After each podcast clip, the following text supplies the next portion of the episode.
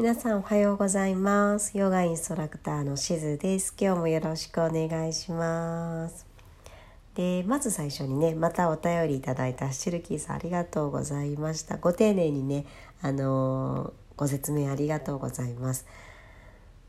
何かもねこれも何かの縁だと思いますのでもしもねお時間あれば是非お気軽にねまた聞いていっていただければ嬉しいなと思います。ありがとうございました。とでは今日はですねえーと、前回「自分を生かす」っていうテーマでね私のまあちょっとあのヨガとはまだ会う出会う前の社会人生活のお話をさせていただいたんですけどそこからねこうヨガに出会っていって自分がどう感じていくかっていうところをお話ししていきたいなと思います。で前回はまあちょっとね自分じゃないものになろうとして私はこうキャリアウーマンでこう起点が効いてお金稼いですごくこうかっこいいね人を想像して夢見て上京してきたんですけどやっぱちょっと挫折をしてしまいましてなんかねこうさらにちょっとこう自分に自信をなくすっていうようなところまでお話ししたかなと思います。でそこからですねまあ私はその後派遣の仕事になったのでちょっとこう残業とかがねなくなって時間に余裕ができたんですね。でヨガと出会うんですけどこの辺りの話はまた別でお話したりしてるので簡単に話すとそのヨガのあのこの幅広さっていうんですかね私とかあんまりスポーツをしたしてなかったし得意でもなかったのでそういう人でも気軽にでも楽しくねできるっていう部分とあとはこれも何度かお話してると思うんですけどヨガ哲学の部分ですね。あのまあ、本当にいろいろたくさん助けられた言葉があるんですけどやっぱり当時思ったのは自分に自信をなくしていたってこともあってヨガ哲学の考え方で人はそれぞれ本質はすごく輝いていてあの素晴らしいものなんだっていう考え方があるんですね。なので私も今はちょっと自信をねなくしてなかなか自分のことをこう輝いていて素晴らしい存在とは思えないけどちょっともう一回こう探ってみようかなみたいな感覚にそのヨガでなることができました。でいろいろこうね自分の好きなものとか探したりとかあとなんかこう自分に無理だと思わず何になりたいかなって思った時にあのヨガインストラクトヨガインストラクター噛んじゃいましたねヨガインストラクターにインストラクターになりたいっていうね思いがこう出てきたんですね。でそこでその時は無理だろうと思ったんですけどまあでも慣れる方法をちょっと探してみようかなと思ってこういろいろ探していくうちにヨガのあのトレーニングを受けてでまあ、私はちょっとあのケチなところもあるので、まあ、トレーニングを受けたんだったら、まあ、私の中ではその安いお金でもなかったのでちゃんと形にしなきゃもったいないなと思ってあの頑張って結構落ちたんですけどオーディションね。ヨガではこうスタジオをその就職というかまああの面接に行く時オーディションとかっていうんですけどオーディションを受けてなんとかねあの拾ってくださった今も働いてるんですけど2つの素地をもう2年前丸2年前ぐらいになるかな。今3年目なのでねヨガインストラクターとして。なのでその2つであのまずは受からせていただいてそこから働き始めました。でそこで私が感じた今までのそのヨガの前の社会人生活とヨガで実際働いてるところのあの違いでいくと、まあ、私比なのでねもっともっと素晴らしい先生もちろんいるのはあのもちろん私も認識してるんですけど自分比でいくと一番このヨガのインストラクターとしての仕事がこうお客様を一番喜ばせてるなっていう実感があったんですね。うん具体的に言うとやっぱりこうリピーターさんが来てくれてねあのしず先生のクラスがすごく好きなので毎週楽しみにしてますとかそういう方がま増えてきたりあの人数もね増えてきたりだとかあとこれは今年に入ってのことだったんですけど自分の中でちょっと自信持ってたなと思う経験があって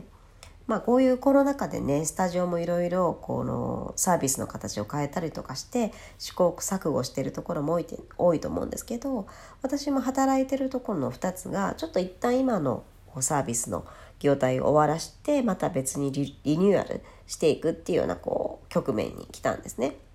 でその時にこう全員のヨガインストラクターには声かけれないんだけどその中で何人かの方に声をかけてあのもう一回ねまた別のサービスでも一緒にやってくれませんかっていうようなお話があったんですが私はそこでどちらのその2つとものスタジオとかもからもまあお声がけをいただけることになって私としてはあんまりこういう経験が今まで社会人経験がなくてですねなかなかこう落ちこぼれの方だったのでなのでちょっとそういう経験からもあ私はもしかしたらこのヨガで人を喜ばせることができるのかもしれないなと思うように少しずつね自信が持ててきました。でその中で私が分析してるところなんですけど何が自分のヨガ特徴がヨガにあったかなって思うのがその自分が今までちょっとこう嫌だなとか舐められてるなとか思ってた部分その人をちょっと心を軽くするとか心をほっとさせるとか、まあ、オープンにさせるとか、まあ、緊張させるよりはちょっとこう安心させるっていうようなあの特徴とか、まあ、あと声とかもね前ちょっとお話したと思うんですけど結構この低い声がコンプレックスだったんですけどそれがすごくねヨガではいいように生きてそれがすごくいいです。あのこの声に癒されますとかっていうねお話をあの自分で言うのはなんか恥ずかしいんですけどっていうようなことを言っていただいたりとかで私はやっぱりそのでも自分が頑張ったことも生きていて学生時代これはまあ私の試験ですけどあのコツコツとね結構勉強とかを真面目に頑張る方だったのでそのまあ何て言うのかな物事への取り組み方まあそれは他の仕事でももしかしたらねやれば生きたかもしれないんですけど結構ヨガではそれが生きて何ですかね分かりやすい説明だとかちょっと私みたいにそこまで普段から運動がしてない方とかちょっと運動が苦手な人にもあの分かりやすくて取り組みやすい方法をお伝えできたりかしてそういうこう自分の今まで特にいいとも思ってなかった特徴がヨガではすごく生かされたなって感じたんですね。なのであのその今日の自分を生かすっていうテーマでいくとやっぱりみんななんか才能って言ったら大きくなるんですけどなんかやっぱり人それぞれって自分の特徴っていうものがあるんですねでも特徴っていい方にも悪い方にも出ていくと思うのでその悪い方に出ていく部分だけをやっぱり自分のことって見がちだったりすると思うんですよ。でなくて裏返せばそういうふうに何かこう生きることがあるかもしれない。で私の場合は幸いなことに自分の大好きなヨガでそれが、まあ、生きる方向が見つけられたのでちょっとそれをねもっともっと真剣に伸ばしていきたいなと思ってるんですけどまあもちろん苦手なことに取り組んでそれを成長していくっていう部分もあの大事だと思います。その苦手なことから全部逃げるっていうのはねまたあの違うとは思うんですけどやっぱり自分の特徴自分が与えられたものまあ私の例でいくと本当にこの性格とかあのこの声とかも別に自分が努力してこの自分になったわけじゃないと私は思ってるのでそういって元からこうまあ親とかねいろんなものから与えられたものをさらにそこを伸ばしていくっていう方がさらに自分のことを自己信頼が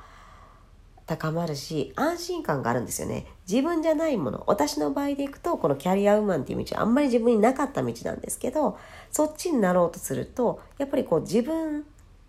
じゃないものになろうとしてるので努力をすごくもちろんしなければいけないしなんていう常にこう不安だったんですね。なれるかななれないかなってでも今はまあもしかしたらねヨガでそこまで成功はしないかもしれないんですけど自分の特徴を生かしてるので気持ち的には楽だしそれでさらに喜んでもらうさらに自分のことを好きになれるし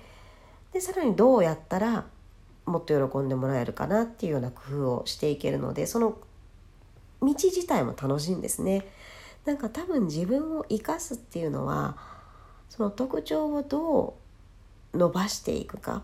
それが一見自分にとっては悪いように見えてもどこでどう生きるのかわからないのでなのでまずはすごいありきたりな話になるんですけどまずはやっぱ自分を知っていくっていう作業がすごく大事なのかななんて思ったりします。まあこれからね私ももっともっとこうあの頑張っていかなきゃいけないところではあるんですけど何て言うのかな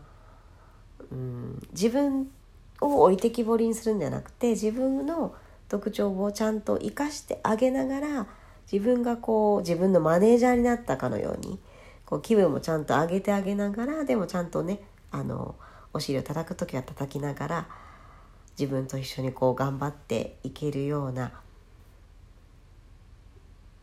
感じにしていきたいなと思います。なので皆さんもなんか一見ねこう嫌だなとかちょっとこんな格好悪いなとかみんなできるでしょって思ってるようなとこに実は自分のね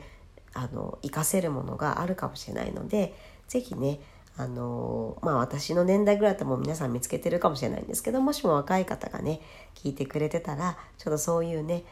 こうまずは自分を知っていくっていうところに